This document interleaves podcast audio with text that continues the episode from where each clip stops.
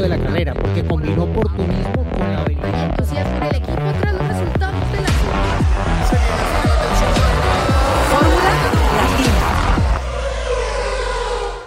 ¿Qué tal, formuleros? Un gusto saludarlos hoy con nuestro último o penúltimo, Gis. Será este, respondemos tus preguntas. Creo ¿Tendremos uno más último. después de hoy? No, Bueno. creo que es el último, respondemos de esta temporada. Bueno, entonces, hoy algunas preguntas relativas al Gran Premio de Abu Dhabi y otras que tienen que ver con otros temas. Y empezamos con la primera. Hola formuleros, soy Andy desde Moyobamba, Perú. Hablando del retiro de Vettel, si un piloto deja la Fórmula 1, pierde la superlicencia, de regresar, ¿cómo la consigue de nuevo? Un saludo para Juan, Diego, Cristian, Giselle y Sofía. Bueno, Andy, gracias por tu pregunta. El reglamento de la Fórmula 1 eh, estipula que eh, cuando un piloto ha tenido una superlicencia dentro de los tres años anteriores, eh, excluyendo una superlicencia para práctica libre únicamente, que es la que le dan algunos de los pilotos jóvenes que han tenido la oportunidad de probar en esos entrenamientos libres del viernes, como, como Pato Ward, como en su momento Logan Sargent, eh, etcétera.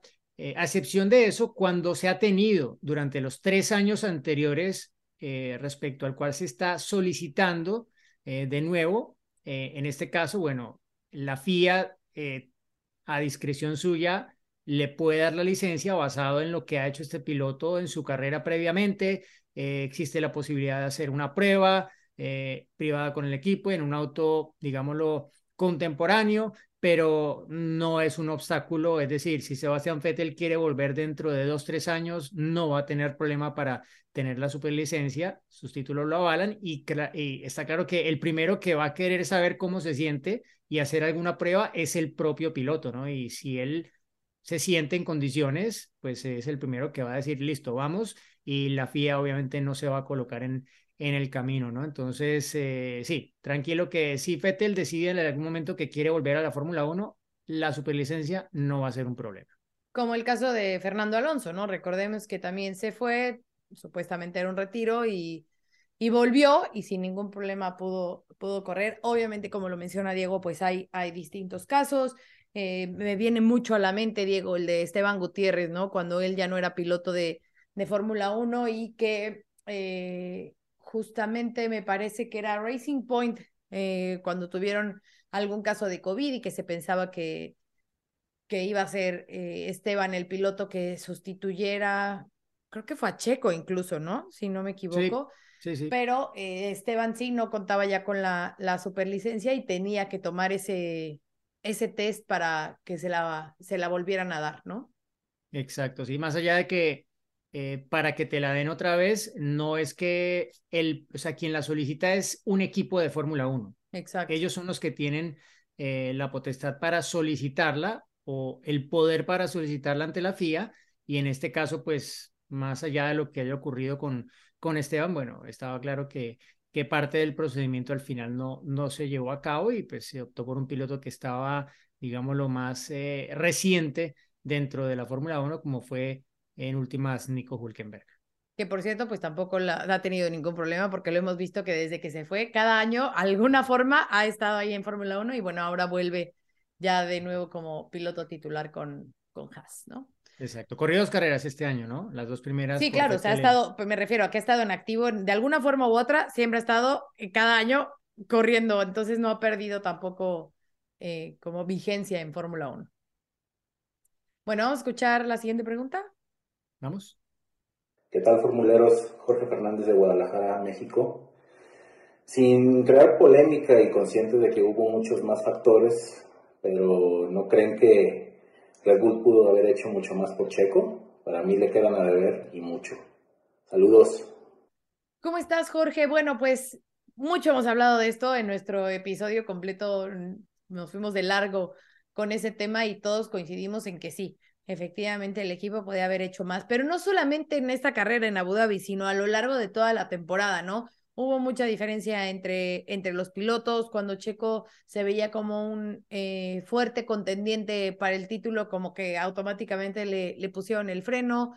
Eh, Checo siempre estuvo desde el año pasado en su posición de, de ayudar a Max, de ser un gran compañero de equipo y por supuesto que tanto supongo que el piloto mexicano, por lo que escuchamos en las entrevistas, como pues la afición esperaba que le dieran eso de vuelta una vez conseguido el segundo título de, pilotos para, para Max, pero pues no, no sucedió así.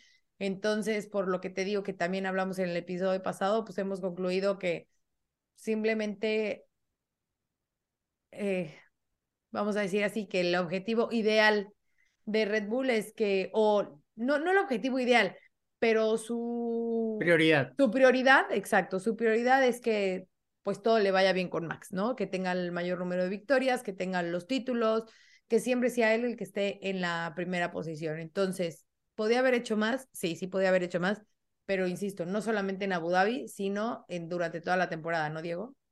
Sí, creo que estamos de acuerdo, ¿no? Yo creo que al final, un poco para colocarlo sobre la balanza, si tú dices, bueno, eh, sacrificamos tal vez la carrera eh, para darle el segundo lugar a Checo en el campeonato y conseguir algo que no habíamos logrado antes, nadie se va a acordar de eso, pero sí se van a acordar tal vez de que hay un récord de 15 victorias en una temporada que quién sabe si alguna vez se ha batido en la historia de la Fórmula 1. Ya lo tenía Max con 14, pero una más lo coloca algo más fuera de alcance para los pilotos eh, que puedan tener el auto tan dominante como el que tuvo Max este año, ¿no? Así que eh, se entiende un poco también la lógica dentro de esto, más allá de que pues es, es muy claro que, que la prioridad es, como lo decía Gis, Max Verstappen y que pues se construya, se siga construyendo esa gran carrera, esos números impresionantes que habrá que ver hasta dónde llegan, sabiendo que la Fórmula 1 pues no, no va a cambiar radicalmente su reglamento técnico en los próximos años y que Red Bull y Verstappen tienen una oportunidad en los años que vienen, hasta 2025 por lo menos, de dejar marcas que incluso superen las que dejaron con Sebastián Vettel. Así es. Bueno, eh, tenemos una más, Diego. Vamos. Saludos formuleros, mi nombre es Mauricio Mora, eh, saludos desde Pasto. Mi pregunta es, ¿qué factores técnicos o aerodinámicos de un carro de Fórmula 1 afectan un mayor o menor desgaste de los neumáticos? Además eh, de la conducción, bueno, de, de los pilotos. Gracias. Bueno, Mauricio, un saludo muy grande hasta, hasta Pasto, ahí en Nariño, en Colombia. Eh, a ver, yo creo que son muchas cosas, ¿no? No, no hay, como yo lo digo muchas veces, ya parezco un abuelo, eh, eh, pero nunca es una sola cosa en la Fórmula 1, ¿no? y en lo técnico incluso más, es una suma de muchos factores. Em, está obviamente la puesta a punto aerodinámica, la puesta a punto mecánica, eh, un auto más o menos rígido, dependiendo de la rigidez de un eje respecto al otro, en términos de la amortiguación de los espirales o la amortiguación hidráulica, en fin, muchos factores en ese sentido. Lo aerodinámico también, obviamente, si tienes más apoyo aerodinámico y tienes un buen balance aerodinámico, eh, vas a poder, en teoría, preservar mejor los neumáticos que si llevas menos carga y el auto empieza a deslizarse y es más fácil sobrecalentar y empezar a tener degradación térmica.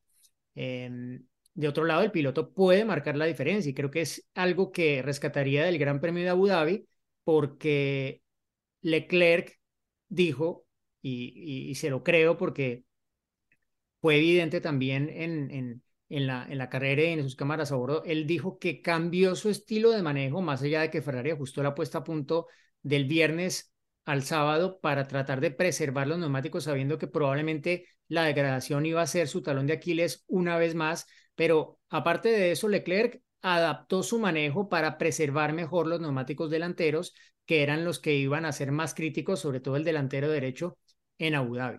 Y lo hizo muy bien, o sea, yo creo que eso es uno de los puntos que yo destacaría más de la carrera porque lograron controlar una situación que había venido siendo problemática para ellos en las carreras anteriores y muestra que en últimas Ferrari hizo progresos en aspectos que habían sido negativos en esta segunda mitad de la temporada, al menos en la carrera de cierre del año, ¿no? Yo creo que eso para la escudería los debe dejar muy contentos, más allá de haber logrado el segundo lugar del Campeonato del Mundo de Pilotos, que era un objetivo y que trabajaron colectivamente hacia ello. Cuando Sainz estuvo cerca de Leclerc, no lo atacó, recibió la instrucción, él tampoco lo hizo porque sabía exactamente cuál era el objetivo del equipo para, para la carrera final de, de la temporada, ¿no? Y seguramente para algunos surgirá la pregunta, bueno, pero Checo no que era buenísimo administrando neumáticos, que era el que domaba los neumáticos, eh, eh, sí, pero tradicionalmente lo de Checo ha sido más, sobre todo con los neumáticos traseros.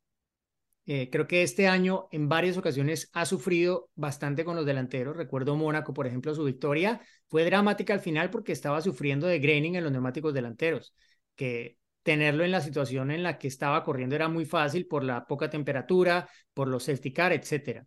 Y por lo que él necesitaba empujar para mantenerse al frente, más allá de que fuera Mónaco y fuera muy difícil adelantar. Pero sí, tradicionalmente pues se ha hablado más de que Checo trae este control de tracción incorporado, ¿no? Como lo escribieron algunos de los eh, técnicos con los que ha trabajado, porque sabe cuidar muy bien, sobre todo los neumáticos traseros. Pero también hay que decir que cuando ya se corre al frente y no está en un racing point ahí corriendo en la mitad del grupo, los pilotos que están adelante todos son muy buenos en eso. Entonces ya allí no se marca tanto esa diferencia, más allá de que, como lo decía, se, se nota más cuando hay que preservar sobre todo los neumáticos traseros que los delanteros. Pero incluso ya lo aceptó, ¿no? Diego dijo que sí iba a empezar a trabajar mucho más en, ese, en esa materia, ¿no? Porque sabe de las características que tiene, de lo que él puede hacer con los neumáticos y que ha sido un poco su talón de Aquiles en esta temporada. Entonces Checo sí está enfocado en empezar a trabajar más, en enfocar más su atención en cómo gestionar los neumáticos durante una carrera con este Red Bull, con las características que ya mencionaba Diego, ¿no? Que no es lo mismo estar a la mitad de la parrilla y que estar adelante peleando con, con ese auto. Entonces, eh, pues sí, esperemos que por bien del mexicano lo, lo pueda hacer y que, que, que vuelva a darnos esos esos momentos con la gestión de neumáticos tan buenos que nos daba eh, cuando estaba en otros equipos. Eh, ¿Qué onda, Diego? ¿Ya? Sí, fuimos muy rápidos. más? No, fuimos muy rápidos en esta ocasión. Bueno, estábamos hachas hoy.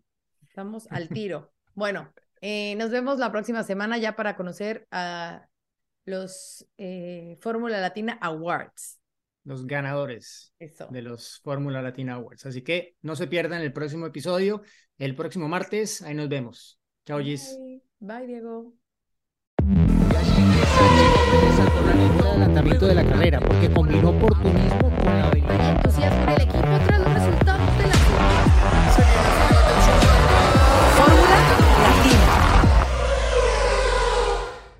Política y otros datos. Segunda temporada. Desaceleración del crecimiento. Tripular la nave del INE. Proceso electoral 2024. Política y otros datos. Escucha un episodio nuevo cada jueves en tu plataforma de podcast preferida. Un podcast de expansión.